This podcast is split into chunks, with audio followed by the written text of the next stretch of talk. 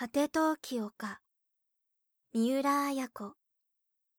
断線にかや子かや子切れた受話器を持ったまま陽一は思わず叫んだ。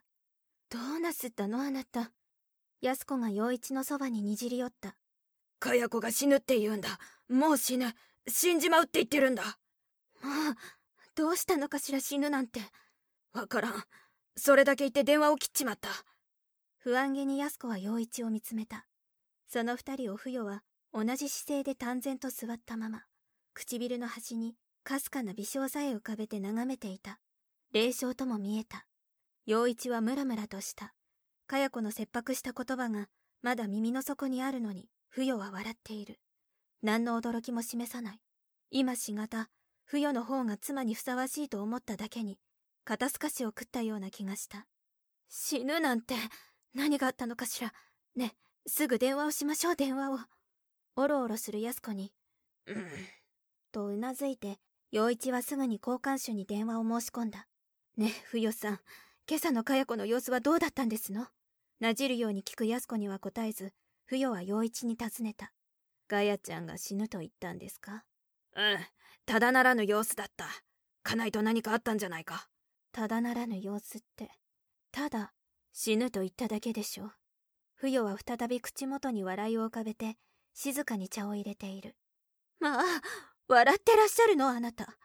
かや子は死ぬって言ってるのよ。死ぬって。よくも笑えるものね。血がつながっていないとそんなに冷たいものなのかしら。でもねかや子は自殺などする子じゃありませんもの。どんなことがあっても死ぬなんて言って驚かしているだけですわ。バカを言え。ふよ。今の電話はそんなもんじゃなかったぞ。今にも死ぬような悲痛な声だったぞ。不与は黙って二人の前に茶碗を置いた。ああどうしよう。死んだらどうしよう。安子が立ち上がりすぐに座った。かと思うとまた立ち上がり窓辺に行った。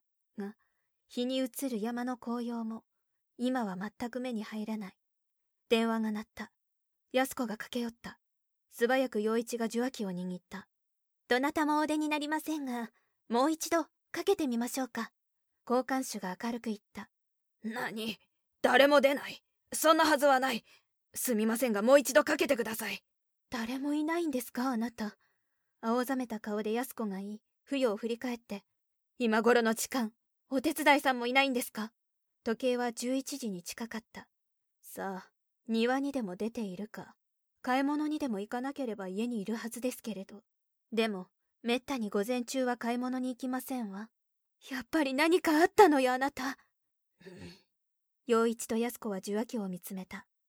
再び電話のベルが鳴った。旭川がお出になりましたのでおつなぎします。何？出た！陽一は安子を見た。安子はうなずいた。その二人を不与は複雑な視線で眺めていた。もしもし橋宮でございますが絹子の落ち着いた声がした。あ絹ちゃんか。かかや子はどうしたんだ？陽一は咳き込んだ。かや子さんですか？さあ奥様が出かけられた後すぐに外出なさいましたけど。なんだ？朝っぱらから出かけたのか。ええ昨日セットに行くって言っておられましたから美容室かもしれません。のんびりした声が返ってきた。何？美容室に？だと思います。多分ウェディングドレスが出来上がっているっておっしゃってましたからその後お姉さんのところかもしれませんがエリコは自分のウェディングドレスとともにかや子のウェディングドレスを心を込めて作ってやっていたのだった。そのことは陽一も知っている。じゃあ出かける時は何も変わった様子はなかったんだね。はい。どうかなさったんですか？いやところで今絹ちゃんどこに行ってたんだ？留守だったようだね。すみません。おトイレです。なんだトイレか。わかった。とにかく昼までには不与は帰るからね。受話器を置いた陽一に待ちかねたように安子が聞いた。かや子は家にいないんですか？うん美容室にセットに行ったそうだ。あら美容室に？ちらっと腕時計を見何時頃行ったのかしらセットなら1時間もあればできるわ。きっと美容室を出てから何かあったのよ。ねえあなた。外からの電話だったんだわ。外からか。そうか。じゃあ居場所を確かめようもない。不与は二人の話を聞きながら黙ってテーブルの隅を付近でしきりに拭いていた。どうしましょう。そうだな。金井にでも電話してみようか。かや子が死にたいというのは今のところ金井にしか原因がないからな。陽一は不与の落ち着いた態度に再び腹が立った。死ぬと叫んできているのにこの冷静さは一体どういうことなのだろう。あるいは不与は明子が家出をした時の自分の態度に未だに腹を立てているのかもしれない。不与のあの時の狼狽ぶりと打ちひしがれた様子を陽一は思った。があの時陽一にはそのうちに明子が帰ってきそうで不与ほどには切実に明子のことを案じなかった。今の不与の態度はその時のしっぺ返しのようにも思われた。今の電話が明子からのものなら不与はどんなに騒ぎ立てることか。そう思うとにわかに不与との距離が感じられた。かや子にとって必要だったのはやはり不与ではなくこの実の母の安子だったのだと改めて思わずにはいられなかった。陽一は背広の内ポケットから手帳を出した。嫌な奴だとは思っていても金井の電話番号は控えてある。かや子が金井を愛しているのであればやはり快く結婚を許してやるべきかもしれないと優しい思いになりながら交換手に金井の電話番号を告げた。が交換手はその電話は話し中であると答えた。まあ話中？やっぱりかやちゃんに何かあったんじゃないかしら。受話器を前に安子は眉を潜めた。不与はそんな二人をよそに郊外の景色に目をやっている。その不与に陽一はたまりかねて怒鳴った。不与？何ですの？鮮やかな紅葉の山を眺めながら不与は答えた。お前も少しは心配そうな顔してみたらどうだ？冷たいもんだな。私あの子をよくわかっていますもの。不与は静かに陽一に顔を向けて言った。と陽一より先に安子が言った。じゃあ今の電話が何だとおっしゃるの？橋宮や私にあの子がわからないとおっしゃるの。私ほどには分かっていらっしゃいませんでしょじゃあ不与今の電話はどうだというのだ。心配するほどのことはないと思いますけど。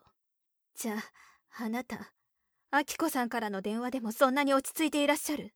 詰め寄る安子に不与はちょっと目を留めたが。明子の電話でしたら心配するでしょうね。なるほど明子さんはあなたの血を分けた娘さんでかや子はなさぬ仲ですものね。冷ややかな安子の誤調に不与はかすかに首を振った。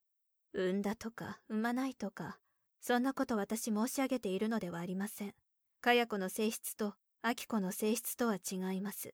明子は嘘や冗談でそんな電話をかけてくる娘じゃありません。まあなんということを。じゃあ今の電話はかや子の嘘か冗談とでも言うんですか？ねえあなたそんな嘘か冗談の電話でした？冗談じゃないよ。悲鳴のような声だったよ。半泣きだったよかや子は。冗談かどうかぐらい声で判断できない俺じゃない。そうよね。第一仮に冗談でも心配してあげるのが親というものじゃないかしら。そうでしょうか。本当か冗談か。分かってやってこそ親というものじゃないでしょうか。第一安子さん。あなたあの子を置き去りにしてそんなことをおっしゃれる資格がおありかしら。不与は低く笑った。その笑いを消すようにまた電話が鳴った。金井さんのところが通じたのよ。安子が手を伸ばして受話器を取り陽一に手渡した。おおかや子か。どうした？安子も不与も陽一の顔を見つめた。お父さん？さっきの電話驚いたんだって。絹ちゃんに聞いたわよ。笑いを含んだかや子の声が鼓膜にガンガンと響いた。どこかの喫茶店からでもかけているらしい感じだった。当たり前じゃないか。死ぬって言われて驚かない奴がいるか。へえ。それでも私のことを心配してくれるのね。誰が一番心配してくれたの？バカも休み休みにしなさい。お父さんもお母さんも寿命が縮んだぞ。この親不孝者が。安心した反動で陽一は呵責なく怒鳴った親不孝冗談じゃないわよ。3人がそこで顔を合わせてさぞ気まずいだろうと思って一発電話してやったのに。子供の心も知らないでこの心親知らずね。何を言っている。第一だな。不要ここによこせと電話した覚えはないよ俺は。でもさお父さん。お姉さんは結婚するしここらで三者会談を開かなくちゃとかや子を全立てしてあげたのよ。悪く思わないでよ。言うだけ言うとかや子はガチャンと電話を切った。まあいたずらだったんですか。呆れたようにしかし決まり悪げに安子が言った時不与はもう部屋を出ていた。小説「果て陶器丘」集英社文庫。朗読七瀬真由。